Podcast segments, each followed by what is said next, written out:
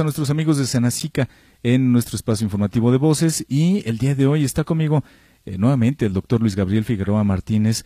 Él es subdirector de regionalización epidemiológica en la Dirección General de Salud Animal del Senacica y él nos va a platicar acerca de la vigilancia epidemiológica activa de enfermedades en animales. Doctor, ¿cómo está? Bienvenido, muy buenos días.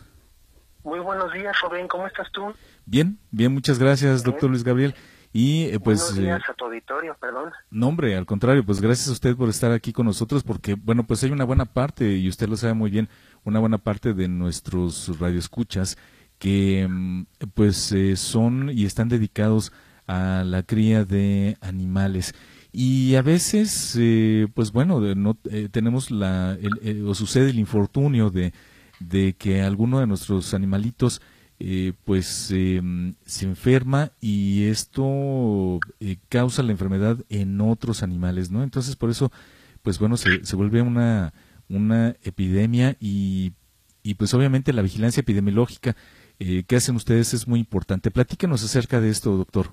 Claro que sí. Mira, este, pues es importante reconocer que en Senacica se encuentra un área específicamente dedicada al cuidado de la salud de los animales, que es la Dirección General de Salud Animal. Esta área, a su vez, cuenta con una sección enfocada únicamente a la epidemiología. Para entrar en contexto, bueno, tenemos que saber que la epidemiología es el estudio de este proceso salud-enfermedad que tú comentas y la distribución de las enfermedades en un territorio y en una población y a lo mejor en un tiempo determinado. ¿Por qué las estudiamos? Porque al final de cuentas ese conocimiento, esta información nos sirve para poder eh, delimitar o para poder diseñar estrategias para minimizar precisamente estas enfermedades, para que, para que la infección no se lleve a cabo. Entonces, una de las herramientas con las que cuenta la epidemiología para poder llevar a cabo este cometido es precisamente la vigilancia epidemiológica, que no es otra cosa más que una serie de estrategias para conseguir información. Entonces, la vigilancia epidemiológica tradicionalmente o de forma purista se divide en dos secciones o se puede hacer de dos formas diferentes. La primera es la vigilancia pasiva. La vigilancia pasiva consiste en que, pues, como tú lo comentas, los, nuestros amigos los productores, los médicos veterinarios en el ejercicio libre, las personas, la población en general, cuando están en presencia de una enfermedad, ellos notifican a la autoridad sanitaria del país, en este caso a Senacica. Esa es la vigilancia pasiva. ¿Por qué es pasivo? Porque pues yo no salía a buscarlo. Yo estaba trabajando y me llegó a lo mejor vía telefónica, me llegó el correo, me llegó por la aplicación Avise. Ah, mira, aquí hay algo raro. ¿Sale? A diferencia de esta, la vigilancia activa sí requiere un esfuerzo de parte de nosotros. ¿En qué consiste? Todos los años, el SENACICA, en coordinación con los comités de fomento y protección pecuaria de los estados, y las, las, este, las representaciones de la SADER en los estados, conformamos un censo. Este censo incluye, sí, a las unidades de producción tecnificada, a las personas que cuentan con precios de traspatio. Entonces, esta información llega a Senacica al inicio del año y a partir de ella es que diseñemos un tamaño mínimo de muestra. Este tamaño mínimo de muestra es importante ¿por qué?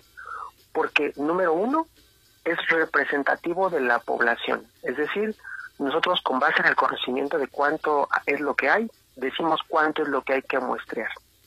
Y además de eso, decimos más o menos dónde es que hay que muestrar para que esa representatividad aquí en campo se cumpla. Es decir, que no solamente tomemos muestras de un lugar, sino que tratemos de distribuir lo más que se pueda el, el muestreo y que la información que estemos obteniendo pues de cierta manera también sea representativa, como ya lo mencioné.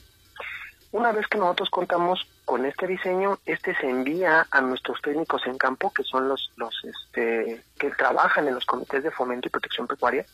Entonces, ellos reciben esta instrucción, la dejan plasmada en nuestro programa de trabajo anual y a partir de eso ellos van granja por granja, según la instrucción, colectando las muestras. Es importante mencionar que estas muestras, una vez que ellos las colectan, van a parar a los laboratorios ya sea oficiales o los laboratorios aprobados, autorizados por el SENACICA. Es decir, las técnicas diagnósticas que nosotros estamos ocupando, pues todas ellas son avaladas por la institución. Eso es importante, porque al final del camino, esta información que estamos obteniendo se recopila en un, vamos a ponerlo así, en un resumen anual.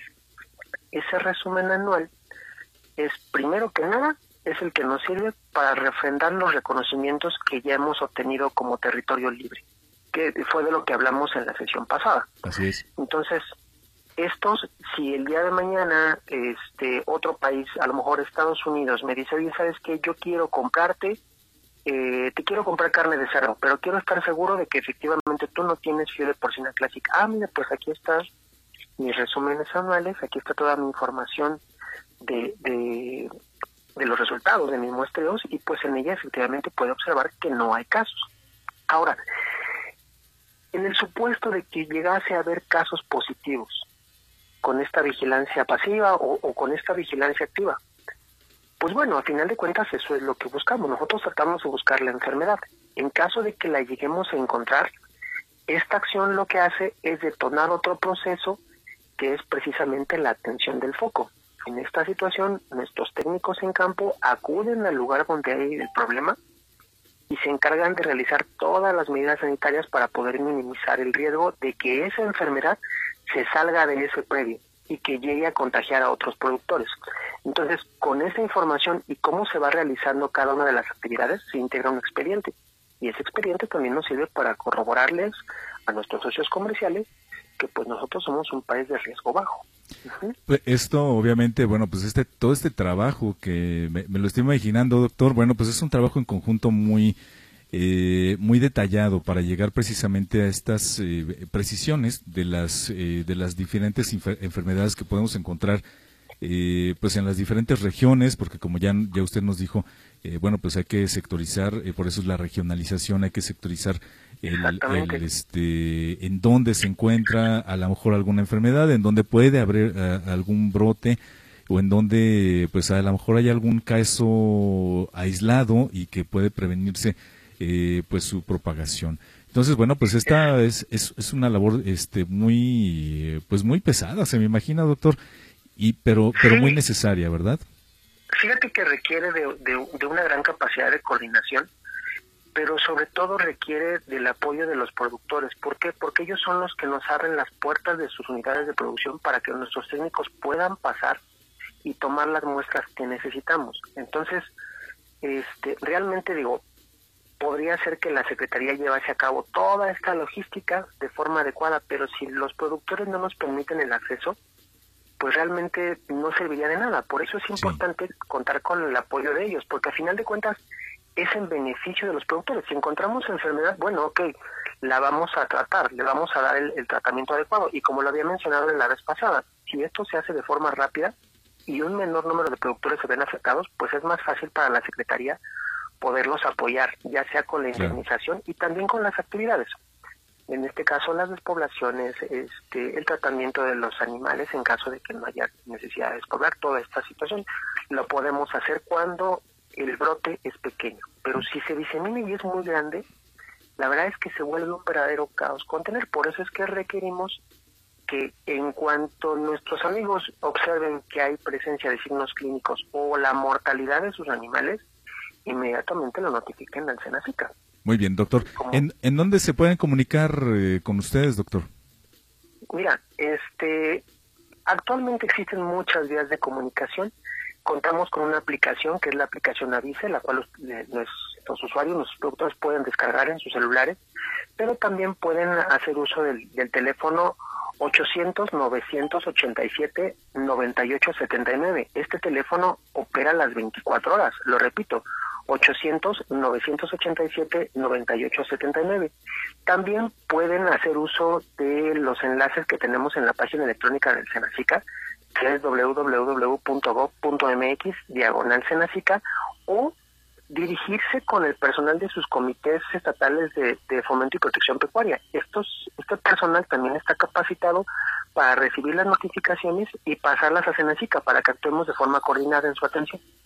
Muy bien. Doctor Luis Gabriel, pues le agradezco muchísimo que haya estado con nosotros nuevamente el día de hoy y pues nos escucharemos próximamente seguro aquí con más de esta información. Muchísimas gracias, doctor. Muchísimas gracias, Rubén. Cuídate mucho. Igualmente, gracias. Igualmente que tenga buen día. Gracias. Gracias, el doctor Luis Gabriel Figueroa Martínez.